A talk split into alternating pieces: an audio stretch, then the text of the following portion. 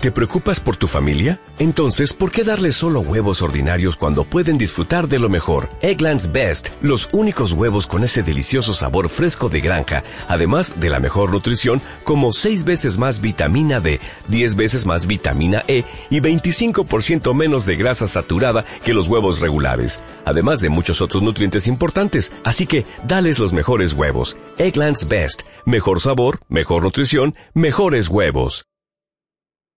Capítulo 7.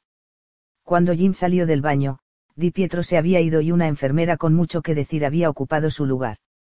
Mientras ella no paraba de hablar sobre, mierda, sobre lo que diablos fuera, Jim fijó la vista sobre su hombro con la esperanza de abreviar la diatriba. ¿Ha acabado? Preguntó cuando ella respiró más de una vez seguida. Cruzó los brazos sobre su enorme pecho y lo miró como si esperara que le dejara volver a ponerle el catéter. Voy a llamar al doctor. Enhorabuena, pero eso no va a hacerme cambiar de opinión. Miró a su alrededor y supuso que le habían dado la habitación individual por las influencias de Di Pietro. ¿Qué ha pasado con mis cosas? Oiga, hasta hace 15 minutos estaba inconsciente y entró aquí muerto. Así que antes de que se vaya como si solo tuviera un resfriado, debería. Mi ropa. Eso es lo único que me interesa. La enfermera se quedó mirando hacia él con una especie de odio, como si estuviera harta de que los pacientes pasaran de ella. Se cree inmortal. Al menos de momento sí, murmuró. Oiga, no quiero discutir. Dime algo que ponerme y dígame dónde está mi cartera, o me iré con esto puesto y haré que el hospital me pague el taxi a casa. Espere aquí. No pienso esperar mucho. Cuando la puerta se cerró, caminó de un lado a otro rebosante de energía. Se había despertado atontado, pero esa sensación había desaparecido por completo. Recordaba aquella sensación de cuando estaba en el ejército. Una vez más tenía un objetivo y, como antes, eso le daba fuerza para zafarse del agotamiento y de las heridas, y de cualquiera que intentara distraerlo de dicho objetivo. Lo que significaba que la enfermera haría mejor apartándose de su camino. No fue ninguna sorpresa que cuando volvió un par de minutos más tarde lo hiciera no con una, sino con tres unidades de refuerzos lo cual no le iba a servir de nada. Mientras los médicos formaban un círculo de pensamiento racional alrededor de Jim, él se limitó a ver cómo se movían sus bocas, cómo sus cejas subían y bajaban, y cómo sus elegantes manos gesticulaban. Mientras pensaba en su nuevo trabajo, porque si había algo condenadamente claro era que no estaba escuchando a la brigada médica, se preguntó cómo iba a saber qué hacer. Sí, tenía una cita con Di Pietro, ¿y qué? Y, santo Dios, iba a estar su novia presente. Hablando de, adivina quién viene a cenar. Se centró en el gallinero. Ya está bien. Me voy. Ahora les importaría darme mi ropa. Gracias. Chirridos de fondo. Luego todo el mundo se fue malhumorado, lo que demostraba que creían que era estúpido, pero no mentalmente discapacitado, porque a los adultos con la cabeza hueca se les permitía tomar malas decisiones. Mientras la puerta se cerraba, Adrián y Eddie metieron la cabeza en la habitación. Ad sonrió. Así que has largado a los de las batas blancas con una patada en el culo, ¿eh? Sí. El tío se rió entre dientes y él y su compañero de piso entraron. No sé por qué no me sorprende.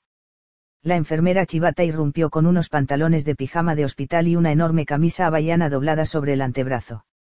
Ignorando a Eddie y a Adrián como si ni siquiera estuvieran allí, arrojó las cosas sobre la cama y le tendió a Jim una carpeta. Sus cosas están en ese armario y ya se han hecho cargo de su factura. Firme aquí. Es un formulario en el que consta que usted ha obtenido el alta CRM. Contra recomendación médica. Jim cogió el big negro que le ofrecía y puso una X en la línea de la firma. Mi firma. Una X es legalmente suficiente. Ahora, quiere disculparme. Desató la cinta del cuello del camisón y dejó que la prenda resbalara sobre su cuerpo. Su desnudo integral la hizo salir de la habitación sin decir nada más. Mientras se iba disparada, Adrián se rió. Eres un tío de pocas palabras, pero sabes cómo hacer las cosas. Jim se dio la vuelta y se abrochó los botones del pantalón del pijama. Como mola el tatuaje, dijo Adrián en voz baja. Jim se encogió de hombros y cogió aquella camisa horrible. Tenía un estampado rojo y naranja sobre un fondo blanco, y se sintió como un extravagante regalo de Navidad con aquella maldita cosa puesta. Te ha dado esa porque te odia, dijo Adrián. Tal vez solo sea daltónica.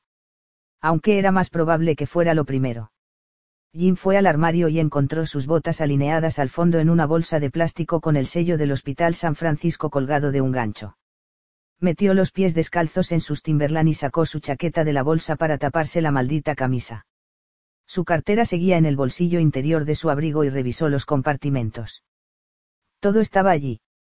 Su carné de conducir, su tarjeta falsa de la seguridad social y la visa de crédito vinculada a su cuenta de Evergreen Bank. Ah, y los siete dólares del cambio del bocadillo de pavo, el café y la Coca-Cola de aquella mañana. Antes de que la vida le diera aquella condenada y enorme sorpresa. Por casualidad alguno de vosotros no ha venido en moto. Preguntó a los compañeros de piso. Necesito que alguien me lleve otra vez a la obra para recoger mi camioneta. Aunque si para salir de allí tuviera que encaramarse al portabultos de una Harley, no se lo pensaría dos veces. Adrián sonrió y se pasó la mano por su precioso pelo. Me he traído mis otras ruedas. Me imaginé que necesitarías transporte. En este momento sería capaz de irme en un coche de payasos. Dame un poco más de credibilidad que eso. Se fueron los tres y cuando pasaron por el puesto de enfermeras, ninguna de ellas se interpuso en su camino, aunque todo el personal dejó lo que estaba haciendo y se quedó mirando. El trayecto desde el San Francisco hasta el templo en ciernes de Di Pietro les llevó unos 20 minutos en el Explorer de Adrián, que les hizo escuchar a C barra DC todo el camino. Lo cual no habría supuesto ningún problema a no ser por el hecho de que el tío cantaba cada palabra de cada canción y no era precisamente aspirante al siguiente American Idol, el muy cabrón no solo carecía de oído musical, sino que tenía ritmo de blanco y demasiado entusiasmo. Mientras Eddie miraba por la ventana como si se hubiera quedado petrificado, Jim subió aún más el volumen con la esperanza de ahogar los gemidos de gato herido con el dial. Cuando finalmente se metieron por el polvoriento camino de Di Pietro, el sol ya se había puesto, la luz del cielo se estaba agotando y los tocones de los árboles y el terreno agreste proyectaban sombras más alargadas por el ángulo de iluminación. El terreno desbrozado estaba completamente baldío y falto de atractivo, y contrastaba radicalmente con la frondosa orilla opuesta, aunque sin duda Di Pietro repoblaría el terreno con todo tipo de especies. Definitivamente, era del tipo de personas que necesitaban tenerlo mejor. Se fueron aproximando a la casa, donde la camioneta de Jim era la única que quedaba y él se preparó para saltar a ella antes de que el Explorer se detuviera. Gracias por traerme, gritó. ¿Qué? Adrián bajó por completo el volumen. ¿Qué dices? En aquella aspiradora acústica a Jim le pitaban los oídos como campanas de iglesia, y resistió la tentación de intentar alejar la vibración de su cráneo golpeándose la frente contra el salpicadero. Digo que gracias por traerme. De nada. Adriana sintió mirando hacia el F-150. ¿Estás bien para conducir? Sí. Cuando salió, él y Eddie chocaron los nudillos antes de irse a su camioneta.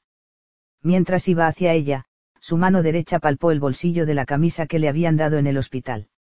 Nada de Marlborough. Maldita sea.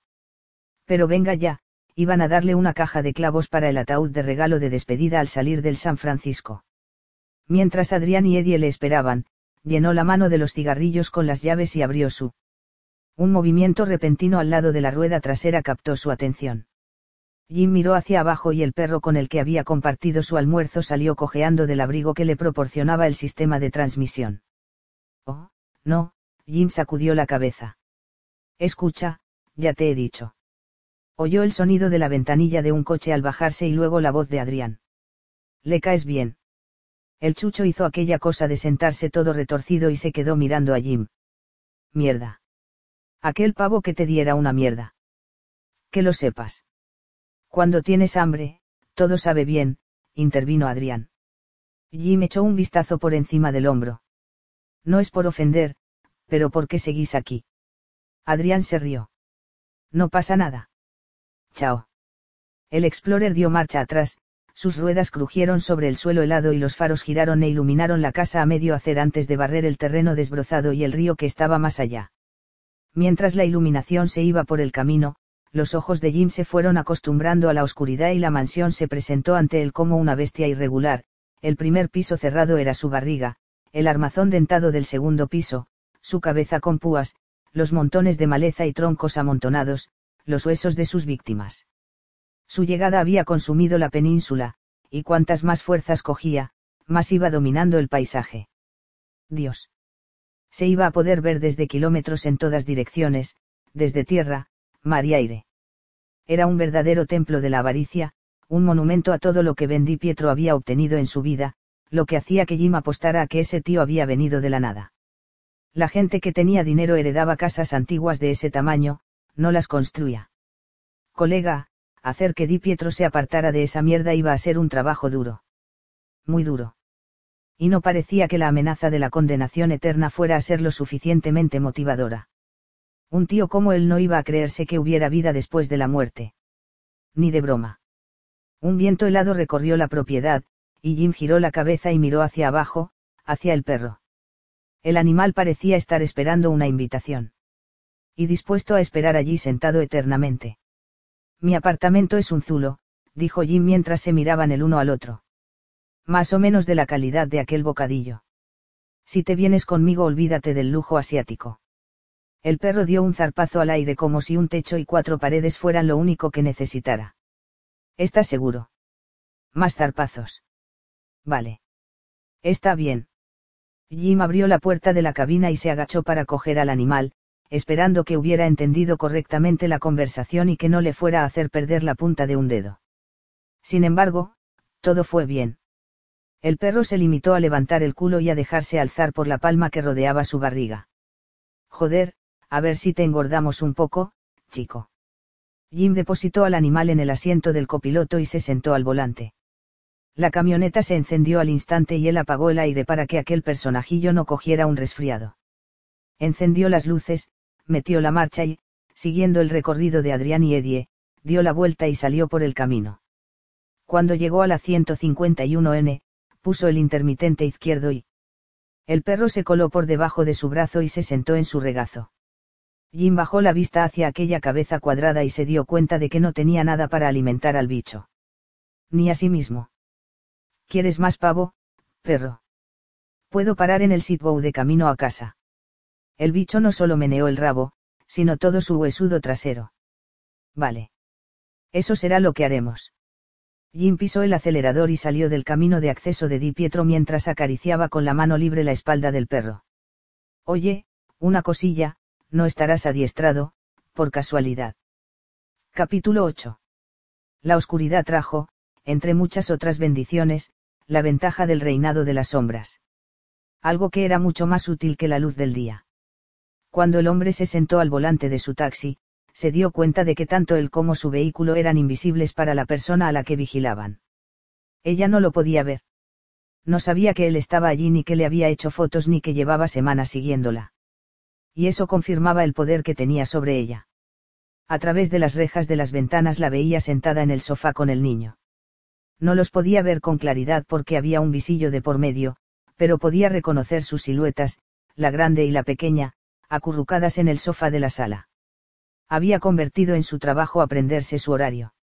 Durante la semana, tenía al niño en el colegio hasta las 3 de la tarde, y de lunes a jueves lo llevaba al Y a MCA para sus clases de natación y baloncesto.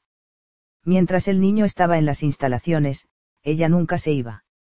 Ya fuera en la piscina o en la cancha, estaba perpetuamente sentada en las gradas donde los niños dejaban sus chándales y sus bolsitas. Cuando el niño acababa, lo esperaba justo en la puerta del vestuario y, después de cambiarlo de ropa, se iban directos a casa en coche. Cuidadosa. Era realmente cuidadosa, menos por el hecho de que sus rutinas nunca cambiaban, todas las noches menos los domingos le daba la cena al niño a las seis, luego aparecía la canguro a las ocho y ella se iba a San Patricio para confesarse o para asistir al grupo de oración. Después de lo cual se iba a aquel club dejado de la mano de Dios.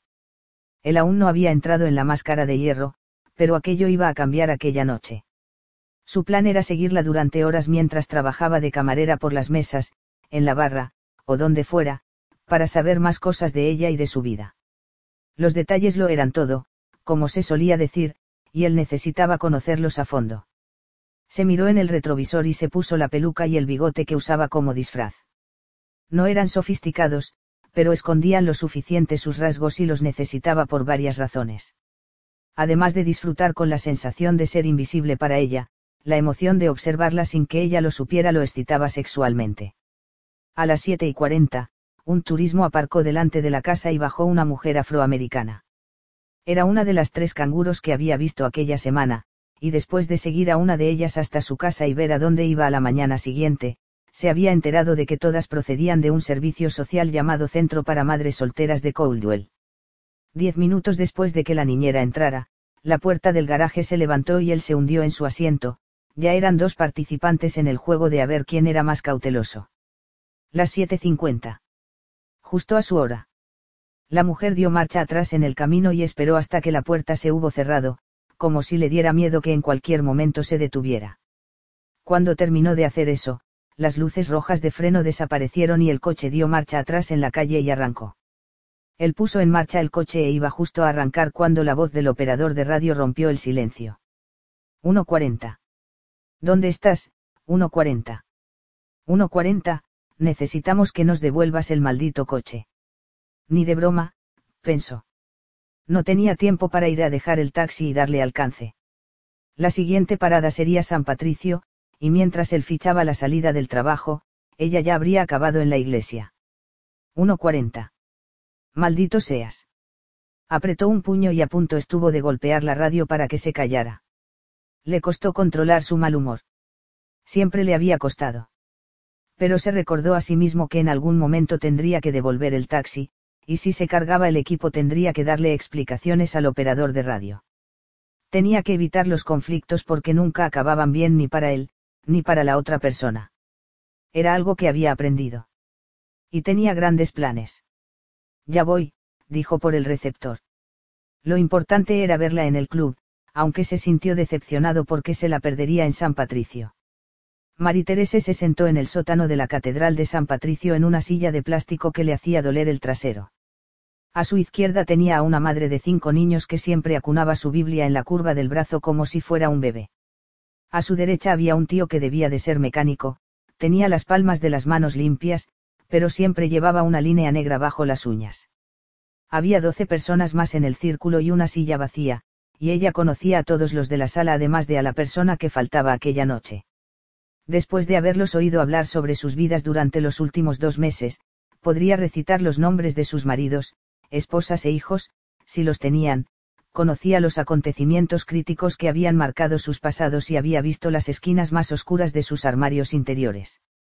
Llevaba yendo al grupo de oración desde septiembre, y se había enterado de que existía por una nota que habían puesto en el tablón de anuncios de la iglesia, la Biblia en el día a día, martes y viernes a las 8 de la tarde. El debate de aquella noche era sobre el libro de Job y las extrapolaciones eran obvias, todo el mundo hablaba de las enormes luchas que estaban afrontando y de cómo estaban seguros de que su fe sería recompensada y de que Dios les depararía un futuro próspero, siempre y cuando siguieran creyendo. Terese no dijo nada. Nunca lo hacía. Al contrario que cuando se confesaba, allí abajo, en el sótano, lo que buscaba no era precisamente hablar.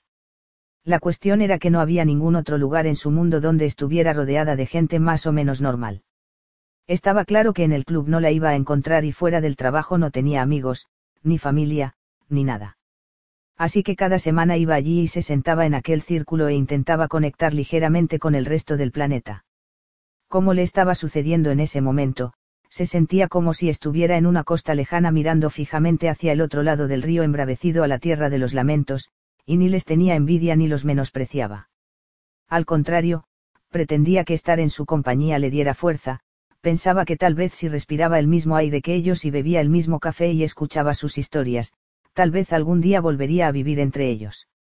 Por eso aquellas reuniones para ella no tenían carácter religioso y, a diferencia de aquella hembra y madre fecunda que estaba a su lado haciendo ostentación de la Biblia, el libro sagrado de Marie Terese estaba guardado en su bolso. La verdad era que solo lo llevaba por si alguien le preguntaba dónde estaba, y era muy práctico que fuera del tamaño de la palma de la mano frunció el ceño intentando recordar de dónde la había sacado. Había sido de algún sitio al sur de Mason Dixon, de alguna tienda de autoservicio de, Georgia. Alabama. Estaba persiguiendo a su ex marido y necesitaba algo, a alguien que la guiara en sus días y sus noches para no volverse loca. Eso había sido, hacía tres años. Parecían tres minutos y tres milenios, al mismo tiempo. Dios, aquellos horribles meses. Sabía que dejar a Mark iba a ser terrible, pero no tenía ni idea de hasta qué punto. Después de que él la hubiera golpeado y secuestrado a Rabi, se había pasado dos noches en el hospital para recuperarse de lo que le había hecho.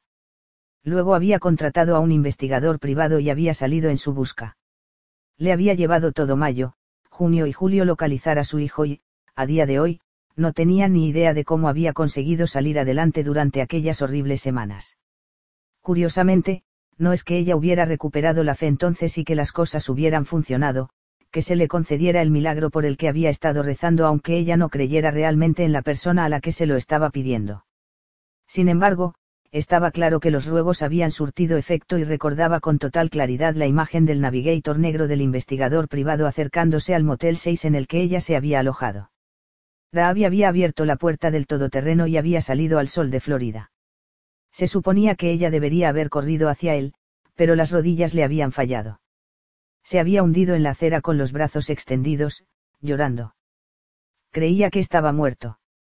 Ravi se había girado al oír aquel sonido como de alguien asfixiándose, y justo al verla había salido disparado cubriendo la distancia que los separaba tan rápido como había podido. Se había echado en sus brazos con la ropa sucia, el pelo enredado y oliendo a macarrones con queso quemados. Pero estaba vivo, respiraba y estaba en sus brazos.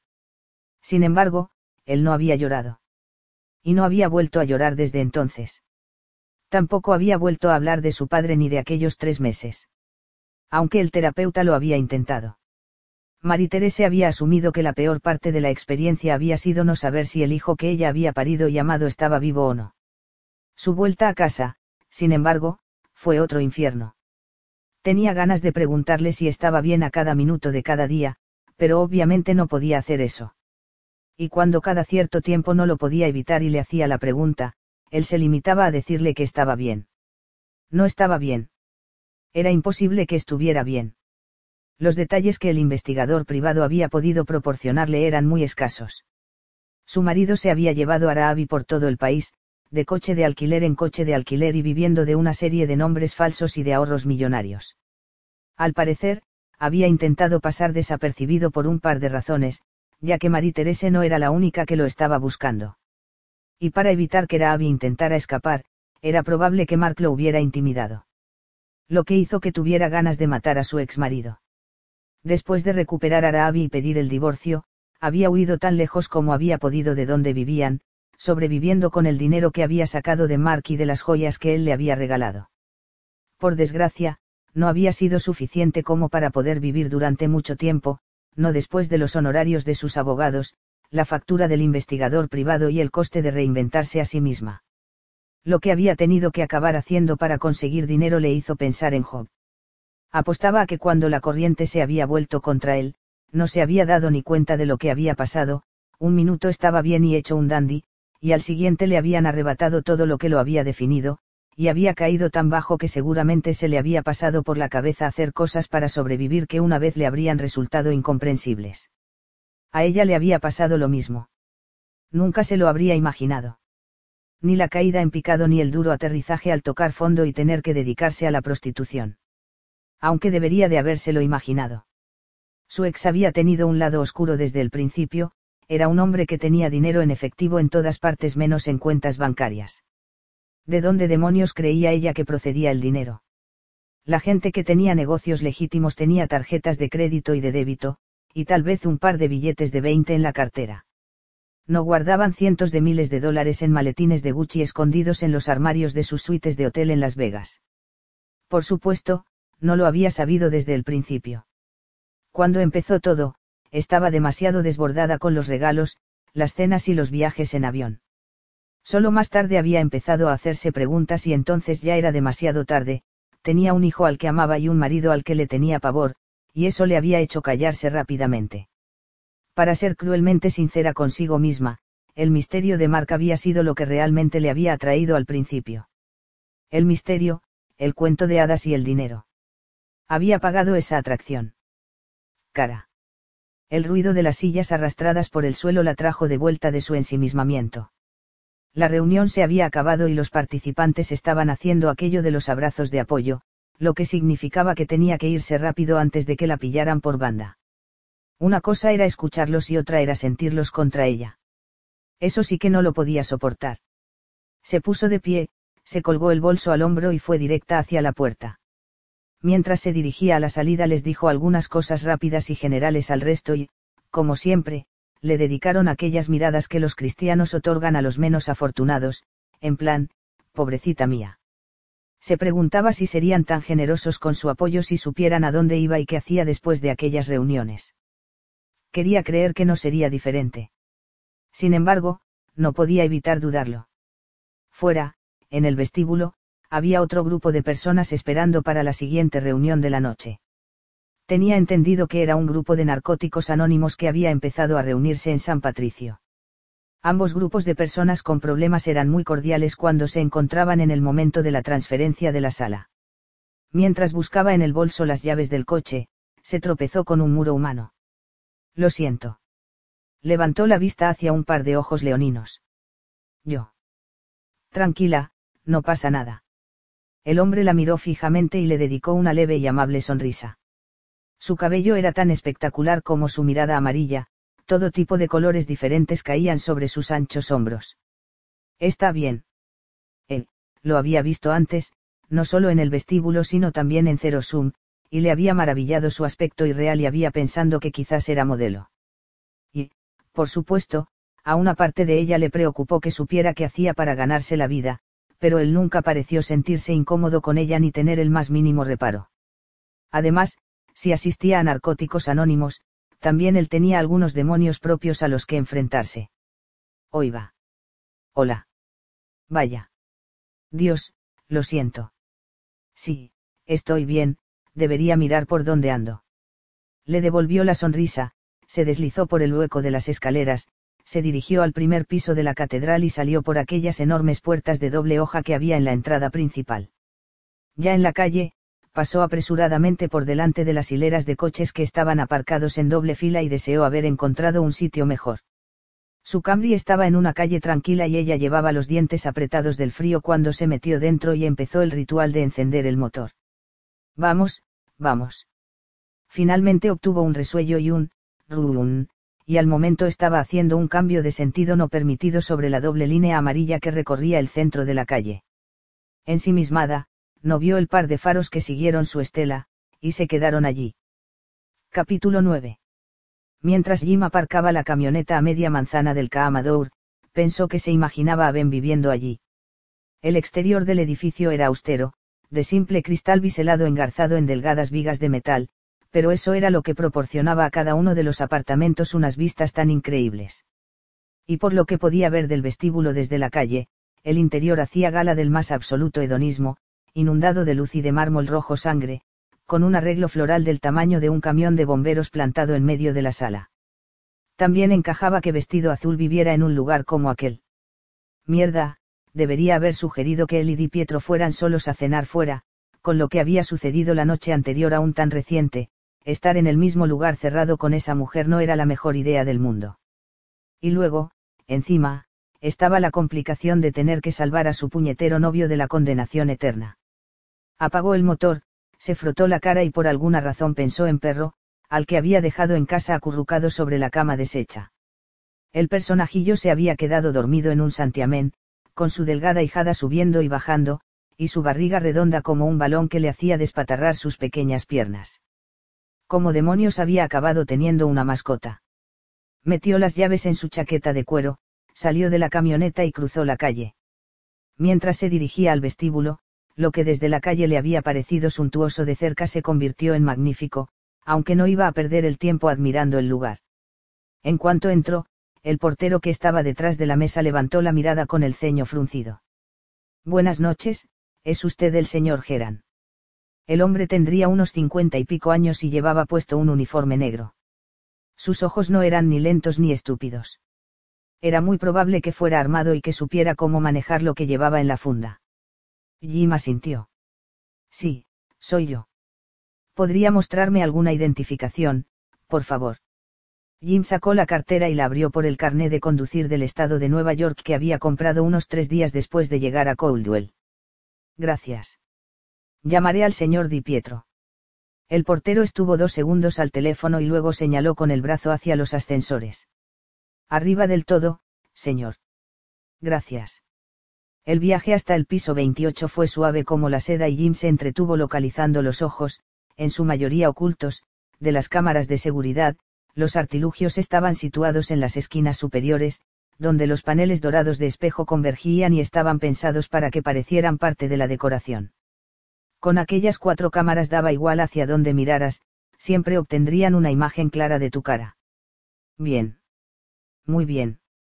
El din que anunciaba que Jim había llegado fue igual de discreto y, cuando las puertas se abrieron, se encontró a Bendy Pietro justo allí, de pie en un largo pasillo marfil, como si fuera el dueño del maldito edificio. Di Pietro extendió la mano. Bienvenido. Su apretón de manos era firme y rápido, y su aspecto perfecto, lo cual no le sorprendió en absoluto. Mientras Jim llevaba su segunda mejor camisa de franela y lucía una cara recién afeitada, Ben llevaba un traje diferente al que vestía apenas tres horas antes en el hospital. Probablemente se ponía las cosas una sola vez y luego las tiraba. ¿Te importa que te llame Jim? No. Di Pietro se dirigió hacia una puerta y se abrió camino hacia. Joder, aquel lugar parecía sacado de la colección de Donald Trump, estaba todo lleno de mármol negro, florituras doradas, mierdas de cristal y estatuas talladas. Desde el suelo del pasillo de entrada hasta las escaleras que llevaban al segundo piso. Y en el salón había tanta piedra tallada y pulida, que a Jim no le quedó más remedio que preguntarse cuántas canteras habían vaciado para equipar aquella habitación. ¿Y los muebles? Dios, los sofás y las sillas parecían joyas, con tanto laminado en oro y tanta seda del color de piedras preciosas. Devina, ven a conocer a nuestro invitado, dijo Di Pietro llamándola por encima del hombro. Mientras el sonido de unos zapatos de tacón se acercaba al salón, Jim se centró en la vista realmente impresionante que había sobre Coldwell, e intentó no pensar en la última vez que había visto a aquella mujer. Llevaba el mismo perfume de la noche anterior. ¿Y qué nombre más apropiado? Realmente era divina. Jim. Dijo Di Pietro. Jim esperó un poco más para darle tiempo a ella a que lo viera de perfil y pudiera recomponerse. Verlo de lejos era una cosa, pero tenerlo en su propia casa, lo suficientemente cerca como para tocarlo, era otra. Iba otra vez vestida de azul. No, de rojo. Y Di Pietro le rodeaba la cintura con el brazo.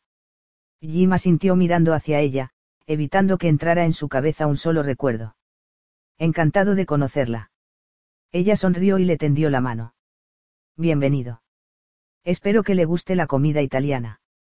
Jim le apretó la mano fugazmente y luego introdujo la suya en el bolsillo de los vaqueros. Sí. Perfecto. El cocinero no vuelve hasta la semana próxima y prácticamente lo único que sé cocinar es comida italiana. Mierda. ¿Y ahora, qué? Durante el posterior silencio, los tres se quedaron allí de pie como si todos se estuvieran preguntando lo mismo. Si me disculpa, dijo Devina, voy a ver cómo va la cena. Ben le dio un beso en la boca. Tomaremos algo aquí. Mientras el repiqueteo de aquellos tacones altos se alejaba, Di Pietro se dirigió hacia un mueble bar. ¿A qué veneno le das? Interesante pregunta. En su antiguo trabajo Jim había usado cianuro, antrax, tetrodotoxina, ricino, mercurio, morfina y heroína, además de algunos de los nuevos gases nerviosos de diseño. Los había inyectado, mezclado con la comida, espolvoreado sobre pomos de puertas, pulverizado sobre el correo, y había contaminado todo tipo de bebidas y medicamentos. Y eso antes de haberse vuelto tremendamente creativo. Sí, era tan bueno con esas cosas como con los cuchillos, las armas, o las manos vacías aunque no era necesario que Di Pietro lo supiera. Supongo que no tendrás una cerveza, dijo Jim mirando todas aquellas botellas de licor de gama alta. Tengo la nueva Dogfish. Es fantástica. Bueno, en realidad Jim estaba pensando en una Budweiser. Dios sabía qué era aquello. Que él supiera, ni los perros ni los peces se alimentaban de lúpulo. En fin. Suena bien. Di Pietro sacó dos vasos largos y abrió un panel que resultó ser una mini nevera. Cogió un par de botellas, las abrió y sirvió una cerveza negra con una espuma tan blanca que parecía la del mar. Creo que te gustará. Jim aceptó uno de los vasos junto con una servilletita de lino que tenía bordadas las iniciales VSDP. Tras el primer trago, lo único que pudo decir fue, demonios. Buena, eh. Di Pietro cogió la suya y la puso a contraluz como si estuviera analizando su carácter. Es la mejor. Recién llegada del cielo.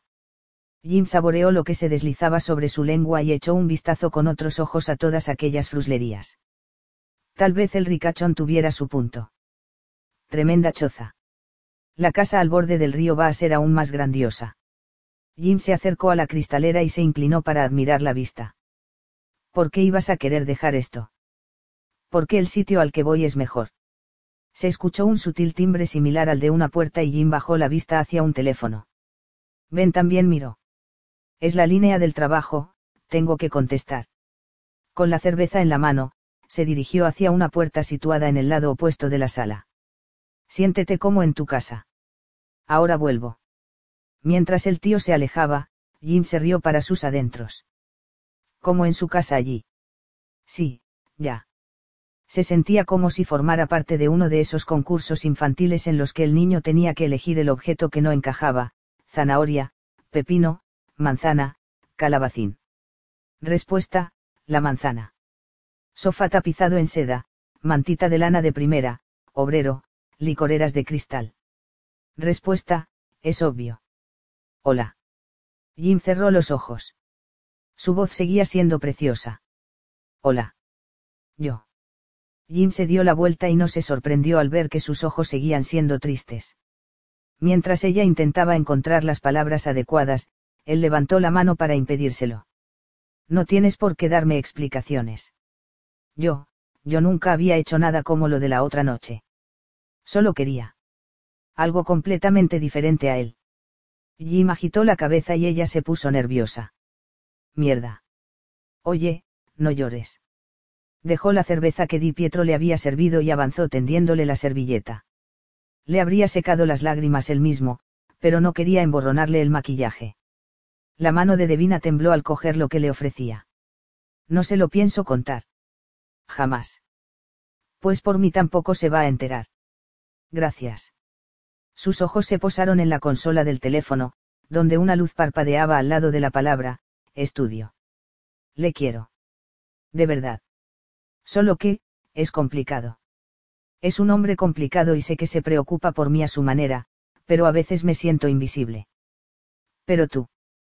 Tú me viste de verdad. Sí, lo había hecho. No lo podía negar. La verdad, murmuró ella, es que aunque no debería haber estado contigo, no me arrepiento. Él no estaba tan seguro de ello, dada la forma en que ella lo miraba como si estuviera esperando unas palabras sabias o de absolución que él no le podía dar. Nunca había tenido una relación, así que no podía aconsejarle sobre ella y Ben, y solo había tenido rollos de una noche, así que a ella le sorprendería todo lo que había experimentado en cuestión de sexo. Sin embargo, una cosa estaba clara. Mientras aquella espectacular mujer lo miraba con aquellos ojos oscuros y luminiscentes, él podía ver el amor que ella sentía por el hombre con el que estaba, lo irradiaba desde su corazón. Joder, Ben Di Pietro sería un idiota redomado si se cargaba aquello. Jim levantó la mano hacia su cara y secó una de sus lágrimas. Escucha. Vas a olvidar todo lo que ha pasado. Lo vas a guardar bajo llave y no vas a pensar en ello nunca más, de acuerdo. Si no lo recuerdas, no es real. Nunca ha sucedido. Ella gimió un poco. Vale, de acuerdo. Buena chica. Jim le puso un mechón de su suave cabello tras la oreja. Y no te preocupes, todo irá bien. ¿Cómo puedes estar tan seguro? Y fue entonces cuando cayó en la cuenta. Tal vez aquella era la encrucijada de Ben, estaba justo ahí, delante de él, deseando amarlo, con la esperanza de que le dieran una oportunidad, pero perdiendo la batalla de seguir unidos. Si el tío fuera capaz de ver lo que tenía, y no en lo que se refería a propiedades inmobiliarias o coches o estatuas y mármol, sino a lo que realmente importaba, tal vez cambiaría su vida y su alma. Devina se secó una lágrima. Creo que estoy perdiendo la fe. No lo hagas. Yo estoy aquí para ayudarte. Jim inspiró profundamente. Yo haré que todo salga bien. Dios, me vas a hacer llorar más. Devina sonrió y le apretó la mano. Pero muchas gracias. Maldita fuera. Aquellos ojos le hacían sentirse como si hubiera atravesado sus costillas y le hubiera cogido el corazón con su delicada mano. Tu nombre, susurró él, te va como anillo al dedo. Ella se ruborizó. En el colegio lo odiaba. Quería llamarme Mary, o Julie, o tener cualquier otro nombre normal. No, es perfecto. No podrías llamarte de ninguna otra manera. Jim bajó la vista hacia el teléfono y vio que la luz se había apagado. Ha acabado de hablar. Ella se limpió la parte de debajo de los ojos. Debo de estar hecha un desastre. Te traeré unos aperitivos.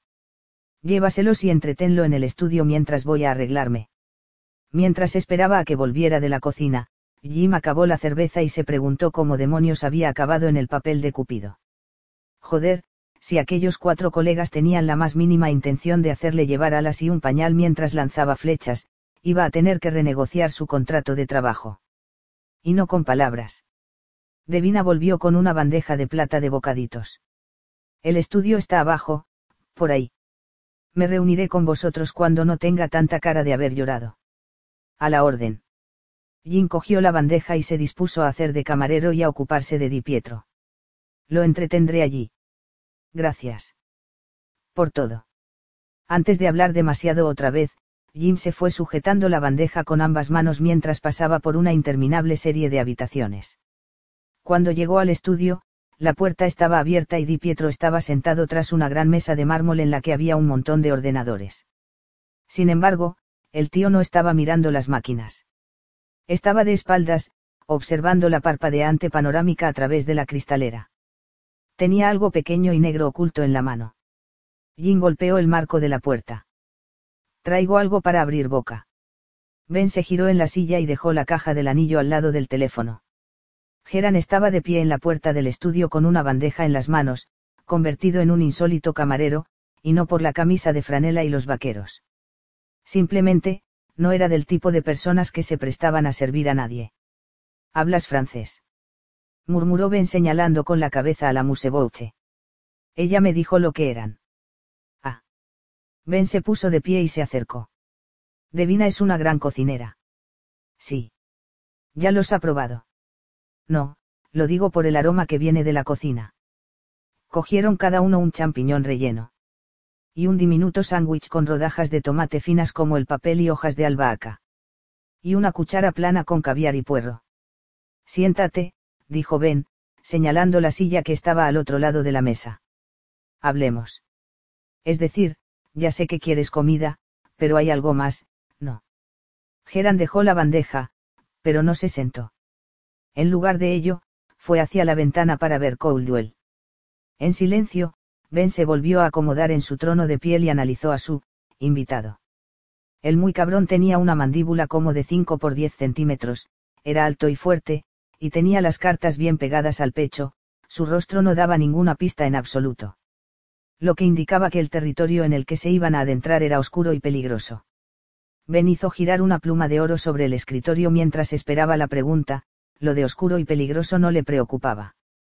Había hecho la mayoría de su fortuna en la construcción, pero no había empezado en el terreno legítimo de las tablas y los clavos, y sus contactos con el mercado negro de Coldwell seguían siendo buenos. Tómate tu tiempo, Jim. Es más fácil pedir dinero que, otras cosas. Sonrió levemente. ¿Quieres algo que no está en este momento disponible en el Hanafard del pueblo, por casualidad? Las cejas de Geran se movieron nerviosamente, pero eso fue todo mientras continuaba buscando las luces de la ciudad. ¿A qué te refieres exactamente? ¿Qué pretendes exactamente? Hubo una pausa. Necesito saber cosas de ti. Ben se echó hacia adelante en la silla, no muy seguro de haber oído bien. ¿Cómo que saber cosas de mí? Geran giró la cabeza y se quedó mirando hacia abajo. Estás a punto de tomar una decisión. Algo importante. No es así. Los ojos de Ben miraron el cuadrado de terciopelo negro que había escondido. ¿Qué hay ahí? preguntó Geran. No es de tu incumbencia. Un anillo. Ben maldijo y cogió lo que había comprado en Reinhardt. Mientras guardaba la caja en un cajón, empezó a perder la paciencia. Oye, deja de hacer el gilipollas y dime qué quieres. No es ni cenar ni conocerme.